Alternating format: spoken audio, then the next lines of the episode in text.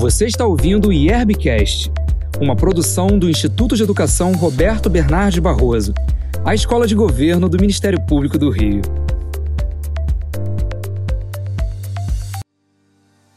Olá, pessoal, bem-vindos ao IERBcast, que é o podcast da Escola do Ministério Público do Estado do Rio de Janeiro.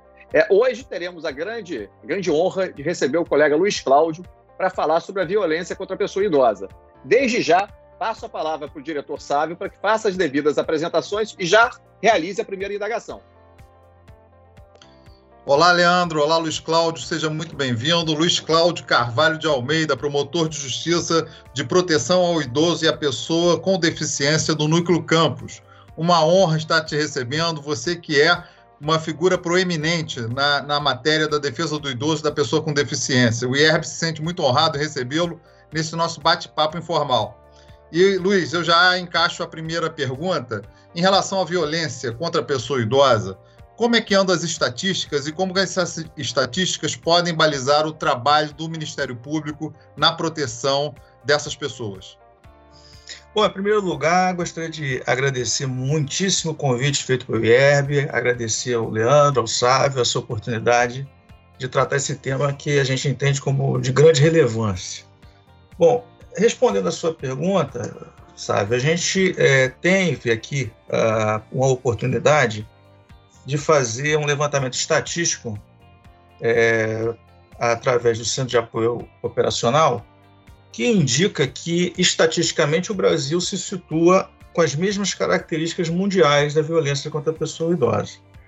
Em geral, é, um ponto que marca bastante esse tipo de violência é o fato dela ser predominantemente intrafamiliar, né? o agressor, ele, na mais das vezes, é o integrante da família. Então, por exemplo, nesse levantamento que foi feito, chegamos a um número muito é, alto de que 75% dos casos, né, das ouvidorias que foram encaminhadas ao Ministério Público, tínhamos um agressor, um ente da família. Em 90% dos casos, essa agressão se dava num contexto residencial, ou seja, esse familiar ele residia dentro da mesma casa é, do, do, idoso. Então a gente tem é, um número que indica muito fortemente para a necessidade de atenção do idoso que está em casa. Isso para a gente, em termos de ação do Ministério Público, ele aponta para uma necessidade de fortalecimento da rede de apoio, porque no mais das vezes essa violência que acontece dentro de casa, né, e praticada por um familiar ou quando não praticada por um familiar, né, porque a gente percebe que tem o número é muito mais alto em questão do local, né, porque 90% é dentro de casa e 75% é um familiar. Então, quando não é um familiar, é um cuidador que não tem relação de família que pode ser o agressor. E aí o que isso indica? Indica que essa violência é uma violência silenciosa, né? Isso aí é bem grave e é bem é um desafio para que nós possamos trabalhar, né? Normalmente só conhecemos mesmo a ocorrência do fato quando esse ciclo de silêncio se rompe, né? E isso só vai acontecer efetivamente se um outro familiar ou às vezes um vizinho, né? É muito comum faz a denúncia, traz essa informação para que o Ministério Público possa atuar. Isso atualmente tem gerado também uma grande preocupação nossa, porque no tempo atual de pandemia a gente tem uma grande dificuldade, dificuldade maior a, a ter esse acesso a essa informação, né? Outro ponto que eu acho relevante a gente salientar é que ah, nesse contexto de violência familiar, muitas vezes a rede de saúde é que acaba nos comunicando, porque é o momento em que o idoso sai da, dessa situação, dessa situação de violência e tem contato com o mundo exterior. E aí, seja pelas lesões que ele apresenta, apresenta e são é, verificadas pela, pelo pessoal de saúde, né, seja médico, seja enfermeiro, é, é que essa informação acaba aparecendo e levando o Ministério Público a atuar. E, assim, a gente tem essa informação também de que a ouvidoria em caso de violência contra idoso é uma das que mais tem crescido no curso assim, da, da, da nossa ouvidoria. Né? Luiz, É, você, você verifica, nesse, nesse, grande período que você trabalha com a matéria, você chegou a verificar alguma característica específica da, da violência contra idosos? Se há algum interesse financeiro sempre nessa violência? E o que, que você identificou como sendo uma característica desse tipo de violência? Bom, é, realmente é uma, uma violência que tem características específicas. Eu acho que assim é importante pegar o gancho da sua pergunta para que a gente possa passar aí para o nosso ouvinte, a pessoa interessada no nosso tema, que a, a violência contra idosos ela tem uma, uma, uma classificação que a gente utiliza é, e que indica essa peculiaridade que você está é, é tá apontando aí. Né? Normalmente, essa, a gente tem aí um estudo de alguns professores, eu vou, eu vou destacar apenas a professora Maria Cecília Minaio, é, que é um, uma referência na matéria, né? É, apesar de ter outros professores, mas ela é uma referência, a partir da classificação dela, nós trabalhamos com um, uma ordem aqui, é, que algumas categorias que indicam a violência física, o abandono, a negligência, a violência psicológica, financeira, sexual e autonegligência. Né? Elas, atualmente, é, essas, essas espécies estão catalogadas numa portaria de consolidação número 2 do Ministério da Saúde. E a gente, normalmente, a, a pessoa que, é, quando ouve o termo violência, associa muito a questão da violência física, né? É, que efetivamente não é, não é a mais comum nessa seara que a gente trabalha.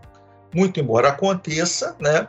Mas ela não é mais comum. Né? O que a gente tem de é, hipóteses mais recorrentes são a violência, a, o que a gente considera como violência também, que é a negligência barra abandono, né?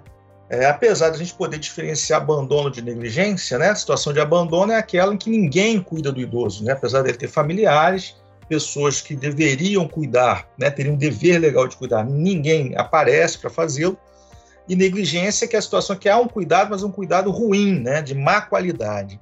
Mas a gente acaba é, juntando os dois prefeitos estatísticos porque nem sempre é, a colheita da informação é muito clara, né, e a pessoa que colhe a informação, que normalmente são os atendentes, seja de Disque 100, seja de, de é, é, do nossa própria ouvidoria, vão ter a clareza a partir de um relato é, inicial. Porém, a gente, assim, para responder a tua pergunta, além da negligência e abandono, nós temos, assim, como grande recorrência a violência psicológica, que são ofensas, e a violência financeira, que é bem marcada realmente dentro dessa, desse setor. Luiz, eu, na época que eu era titular, fui titular de, enquanto promotor de justiça, fui titular de idoso, nós tínhamos um problema sério é, quando a violência partia de dentro da família, e realmente era uma grande, um grande número de casos, de é, aplicar uma solução concreta que pudesse salvaguardar o interesse do idoso sem retirá-lo da família. É, o que, que, você pensa disso? Quais são os desafios no campo de consertar uma relação intrafamiliar é, sem afastar o idoso da sua família, porque seria terrível colocá-lo é, no asilo, no abrigo, numa instituição de, de permanência, né? O que, que você acha disso? Sabe, essa pergunta é excelente, cara. Assim, é a pergunta de um milhão de dólares, né? porque a situação que a gente, a gente vive no dia a dia, você tem noção disso porque você trabalhou nesse tema. É, mas o que acontece? É, normalmente, nós temos uma situação em que o idoso que sofre a violência e, e, e essa pessoa que chega lá como vítima dos procedimentos do MQ não tem uma rede de cuidados adequada. Então, invariavelmente, a única pessoa de referência que ele possui é o próprio agressor. Então, a gente aí se abre para dois cenários, né? A gente tem dois cenários é, que são, assim, um com a perspectiva melhor do que o outro. O primeiro, eu acho importante a gente identificar a origem dessa violência, porque, né, no mais das vezes, a violência se dá por um desgaste familiar por falta de apoio da rede. Explicando assim para o nosso ouvinte entender bem, nem sempre aquele filho agressor é um crápula, uma pessoa que quer prejudicar o idoso. Às vezes ele mesmo está pedindo socorro, porque ele está desgastado num cuidado é, muito pesado com aquele idoso e não tem ninguém que ajude. E isso acaba descambando para a questão de violência. Veja bem, gente, violência que a gente está falando, como nem sempre é violência física. O cara não está batendo no idoso, mas ele está ofendendo. Ele não troca a fralda, ele deixa o idoso sem comer, ele não dá banho. Isso tudo é violência. Então, assim, nessas hipóteses, a gente precisa acionar a rede. A gente teve algumas situações bem-sucedidas em que nós é, fizemos o contato com toda a rede de apoio. Né? Vou dar um exemplo assim para ficar mais claro. Às vezes, o idoso, se ele tiver um lugar para passar o dia, isso impede a institucionalização dele, porque o filho tem que trabalhar e aí ele deixa o emprego para cuidar do pai ou da mãe ou a filha, né? Também é importante salientar que o cuidado é bem feminino, né? Normalmente quem cuida do idoso são as mulheres da casa. E ela acaba, assim, ficando sufocada por falta de apoio. Quando a gente, por exemplo, consegue a vaga de um idoso para frequentar um centro-dia, é, isso já permite que é, essa filha possa ter pelo menos um momento em que vai trabalhar e aí possa se organizar melhor. Essa é a melhor maneira, porque a gente consegue, através da rede, né, que deveria funcionar, dar um suporte para o familiar poder ter condições de cuidar. Porém, como eu falei, são duas situações, né, dois caminhos. Tem aquela situação que você, infelizmente, é, não tem um familiar que possa assumir esses cuidados. E aí, infelizmente, é o que o sábio ah, colocou. A gente acaba tendo uma situação meio bem cruel, que é acabar institucionalizando por falta de uma condição de cuidado. Por isso, eu acho que a nossa atuação ela não pode se circunscrever apenas no campo individual. Ela também tem que ir para o campo coletivo, porque você identificando essas falhas, é necessário instar o ente público a criar uma rede de apoio. Né? Então, existem experiências internacionais em que você tem serviços até de cuidadores é, que possam dar esse suporte em domicílio, que impedem e atrasam muito a institucionalização. Né? Então, é, aqui a gente procura trabalhar nesse sentido, para os colegas que têm a dupla atribuição, né? é, bom, é bom a gente salientar nessas promotorias, algumas têm atribuição de tutela coletiva junto com a individual, é o caso da minha, a gente trabalha em paralelo, situações individuais e tentar fortalecer a rede para evitar essas institucionalizações desnecessárias e acaba realmente é, é, sendo um mal para o idoso. Luiz, uma outra questão que eu acho que é importante que, que é, a gente abordar, queria saber a sua opinião, é o que, que a família pode ser responsabilizada em razão das suas omissões com o idoso? É, a violência é só condutas ativas ou existe uma violência por omissão dos parentes. E qual é a consequência dessas pessoas que eventualmente largam os idosos, não cuidam dos idosos de forma adequada? Bom, Leandro, a gente assim, também excelente sua pergunta. A gente assim, tem hoje, eu acho que é uma das lacunas da legislação é prever uma uma sanção eficaz. Porque o que acontece? É, a gente tem um, que, que encarar uma situação da realidade. Se a família não, é, não, não ajuda, ou ela tem, ela é formada de pessoas sem condições, ou sem caráter, ou, ou com questões criminais, etc., é, a gente não pode apostar nela para dar o apoio. Então, de toda maneira, o Estado, no sentido lato, ele tem que ficar preparado para assumir esse idoso em situação de vulnerabilidade. A punição da família, ela hoje, pela legislação, ela vai se, se organizar. É, tem a esfera criminal, como você falou, não é só agredir o idoso, abandonar o idoso também pode é, caracterizar crime, né? A gente tem como crimes mais comuns a parte financeira, que é você obrigar o idoso a passar procuração, ou você pegar lá, reter o, o, o, o, é, o cartão é, que ele usa, né, para você pegar o dinheiro do idoso e se locupletar, e hoje muito mais comumente até conseguir acesso a empréstimos que são consignados na folha do idoso, mas você, o, o filho é que acaba pegando dinheiro. E tem a questão da omissão também, muito comum hoje, na época de Covid, também é bom salientar que a gente está vendo nesse momento. A gente tem recebido algumas, assim, a questão do abandono no hospital tem sido uma coisa também recorrente, né? A pessoa não pega o idoso de volta quando ele está de alta, né? Deixa para lá. Agora, nós na UMP, além da parte criminal, que, infelizmente, como eu volto a dizer, é uma questão da legislação, as penas são brandas, né, não, são, não são intimidadoras, a gente costuma promover ações de alimentos quando é possível, né? Buscar a condenação desse filho ao pagamento de alimentos é, no intuito de que ele possa, ele arque com esses cuidados que efetivamente ele deveria fazer por conta própria.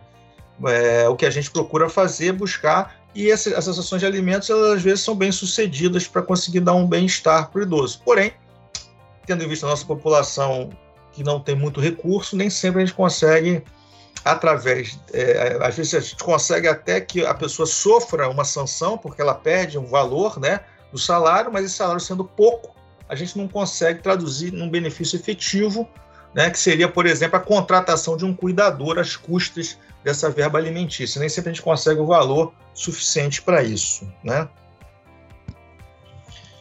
Uh, Luiz Cláudio, olha só, eu tive a oportunidade de ser presidente de um asilo, Lar dos Velhos de Conservatório, durante dois anos. Isso me deu uma, uma experiência muito grande nessa, nesse contato pessoal com os idosos, com as famílias que abandonam nas instituições e às vezes ficavam até com cartão de INSS do idoso, davam um dinheiro quase que ridículo para o asilo e gerir aquilo era muito difícil. Nós tivemos que tomar várias medidas saneadoras, etc.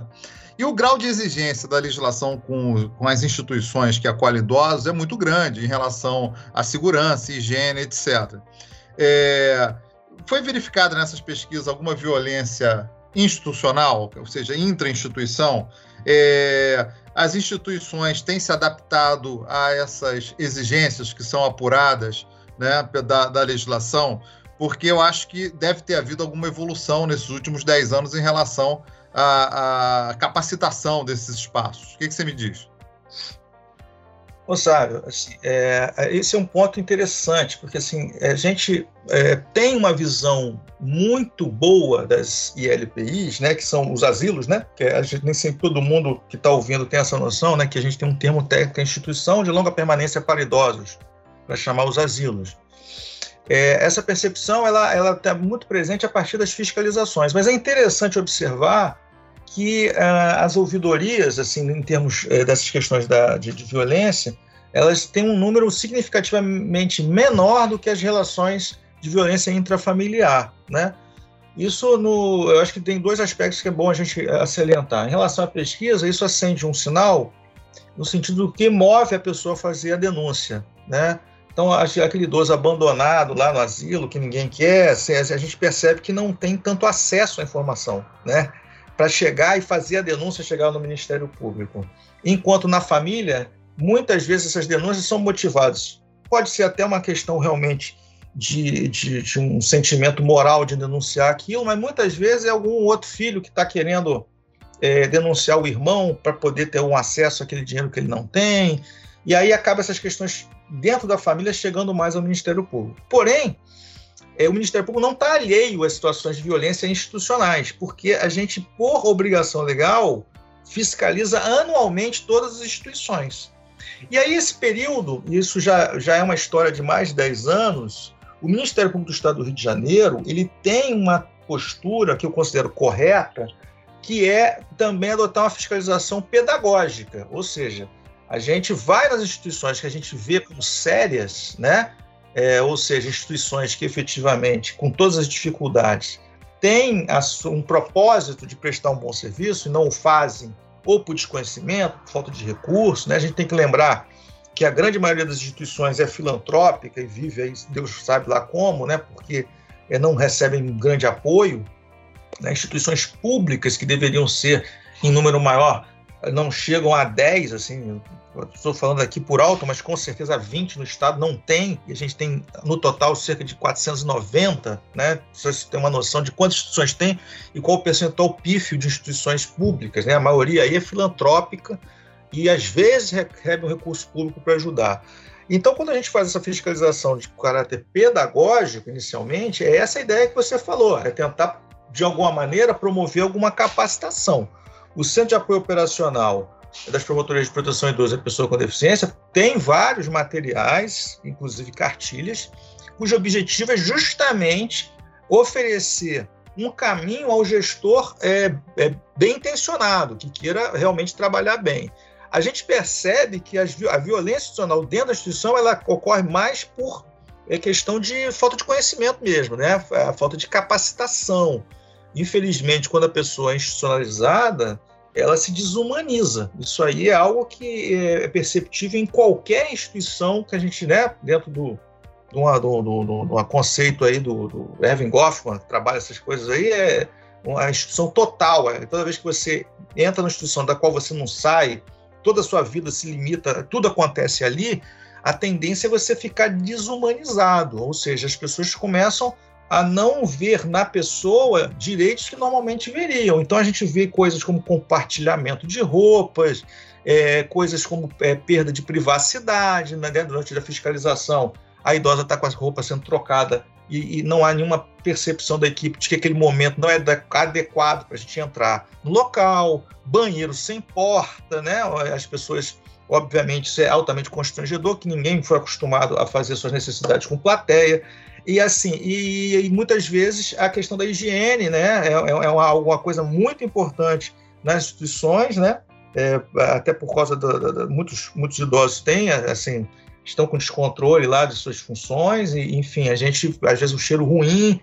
E, e também a gente percebe nas instituições a questão da violência financeira, porque muitas vezes, como você falou, ah, é por desconhecimento ou má fé, né, a gente nunca sabe, tem que apurar o filho coloca o, o, idoso dentro da instituição, fica com dinheiro, a instituição ela fica calada e efetivamente compactua com essa situação. Né? A gente tem observado é, uma melhoria em algumas instituições, algumas práticas arraigadas, elas começam a melhorar, mas a gente tem muito a caminhar, sobretudo porque não há, não, eu particularmente não enxergo isso, uma, o interesse do poder público em ver como ação prioritária a atuação no oferecimento do serviço socioassistencial de acolhimento para idosos. É um serviço que existe, é tipificado, é previsto, mas as instituições, os municípios, eles lavam as mãos normalmente, né? Eles efetivamente é, não, não priorizam isso. E agora, nesse momento de pandemia, ficou mais claro, né? Porque sendo o segmento idoso aquele mais vulnerável à Covid-19, a gente viu o desespero que foi e o Ministério Público participando ativamente disso para tentar garantir o direito à vida das pessoas lá, né? sendo certo que muitos, muitas das, das é, dos municípios sequer consideram que tem que oferecer serviço de saúde dentro da instituição, por mais incrível que pareça. Entende que a instituição tem que se virar por conta própria, quando, na verdade, é, é muitos dos, dos, dos moradores têm perfil para receber serviço do SUS. E aí eles acabam ficando desassistidos. Então, todo o trabalho das promotoras do idoso nesse período foi no sentido de garantir a saúde, né? garantir que haja vacinação, né? que, que haja acompanhamento e, sobretudo, a questão do isolamento, porque havendo a contaminação de um idoso, a gente teme que isso cause um desastre dentro da instituição. Né? Luiz, meu amigo, só uma última provocação que é para você responder aí exiguamente. É a provocação, um tempinho para você responder. É, você acha que, em função dos idosos estarem chegando com mais qualidade de vida a idades mais avançadas, coisa que não acontecia 20 anos atrás, 30 anos atrás, é, faz com que possa haver algum risco de mudança de legislação para aumentar a idade em que a pessoa é considerada idosa? Será que a pessoa de 65 anos ela é efetivamente idosa? Sim, sabe, isso aí é um, é, existem estudos sobre isso. Né? A gente lembrar que o parâmetro internacional é a idade de 60 anos para países em desenvolvimento e 65 anos para países desenvolvidos. Então, o nosso marco legal brasileiro é 60 anos, à exceção de, é, de algumas situações que são o benefício de prestação continuada, que é dado a partir dos 60, dado não, né, a pessoa tem direito a partir dos 65 anos, se não tiver renda familiar superior a um quarto salário mínimo, com um temperamento que foi dado com a decisão do Supremo, e a questão do transporte público, porque efetivamente o direito foi previsto para maiores de 65 anos, mas os municípios, a partir de uma decisão do Supremo, podem, a cada município com a sua autonomia, ter leis próprias reduzindo para 60. Agora, o que você falou é muito pertinente, sabe? Você está atento a isso, porque o que acontece? A gente está trabalhando, né? nós temos uma sociedade que está envelhecendo muito rapidamente, né? A gente sempre, os eventos que a gente trabalha, sempre começa falando da pirâmide que está virando um barril, né? O pessoal brinca muito sobre isso. Então, tradicionalmente, todo mundo enxerga a questão etária como uma pirâmide, ou seja, os jovens, aquela base, e vai diminuindo à medida que se envelhece. Hoje a gente não tem mais isso, a gente está caminhando para ter um barril, quer dizer, a base está diminuindo, né? A gente tem a previsão, inclusive, que no futuro, um futuro aí não tão distante, né? Não sei se a gente vai pegar, mas assim, os nossos filhos certamente vão pegar. A gente vai ter fechamento de escolas, porque vai começar a diminuir. As pessoas não estão tendo tantos filhos como tinham antigamente. E aumento de idosos, né? E aumento de idosos. Então, o que, que acontece?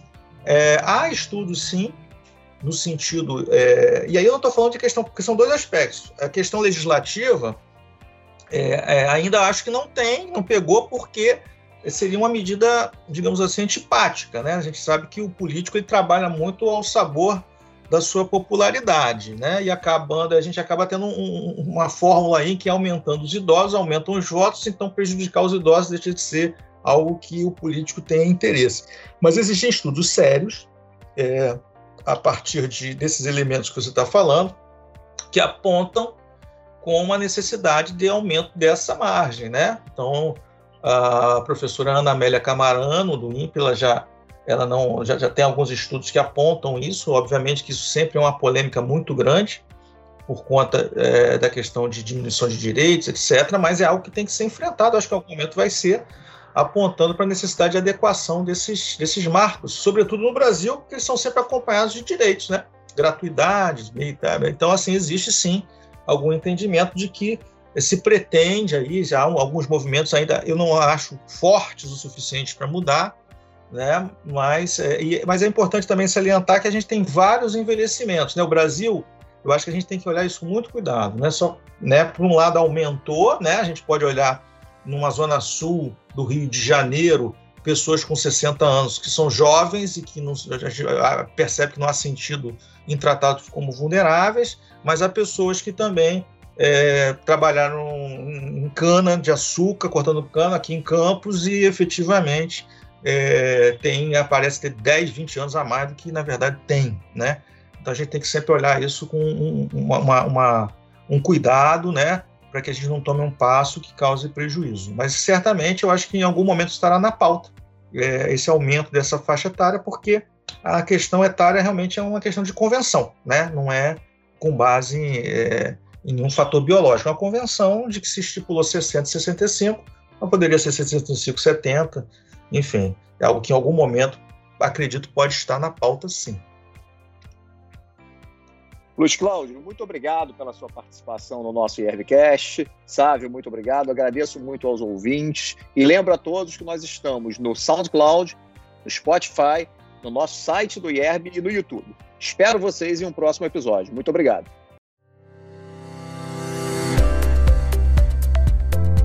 Você ouviu um episódio do IERBcast, o podcast do Instituto de Educação Roberto Bernardi Barroso a Escola de Governo do Ministério Público do Rio.